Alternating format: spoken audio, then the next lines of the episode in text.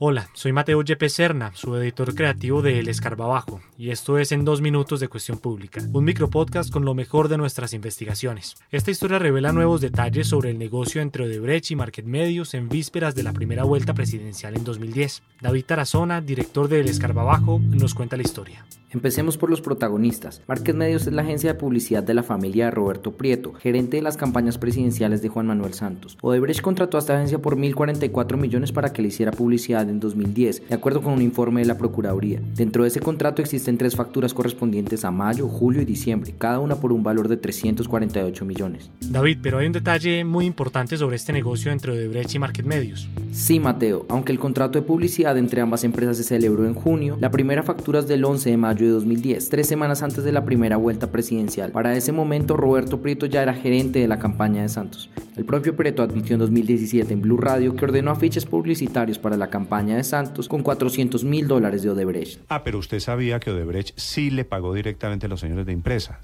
que es el nombre del Cuando yo llego, dijeron, está fondeado esto. Yo lo reconozco. A mí me dijeron, hay que contratar dos millones de afiches. Y dijo, ¿quién paga eso? Lo pagó Odebrecht mándele la factura de Brecht. Eso fue lo que yo hice. La información a la que tuvimos acceso no permite saber si las facturas entre Odebrecht y Market Medios tuvieron relación con el pago de los 2 millones de afiches para la campaña de Santos. Pero sí nos llamó la atención que las fechas de las facturas coincidieran con la campaña y los primeros meses de la presidencia de Juan Manuel Santos. Exacto, y ahí no acaba todo. Las facturas de Market Medios levantaron las alarmas de la revisora fiscal de Odebrecht, PricewaterhouseCoopers. Primero porque el contrato requería un mayor seguimiento dado que los servicios que ofrecía la agencia no eran tangibles. Segundo porque Odebrecht no les entregó copia de los documentos claves, así que la auditoría no pudo llegar a ninguna conclusión. Lo único que Odebrecht le dio a la revisora fue un comprobante de pagos a Market Medios por 348 millones de la última factura, la de diciembre. ¿Usted trabajó para Odebrecht? No, yo no trabajé, no, no estoy en la nómina de Odebrecht. A Prieto lo condenaron en 2019, pero no por el caso de Odebrecht. Lo que Prieto nunca negó fue su relación con la empresa de su familia, Market Medios, que sí recibió plata de Odebrecht.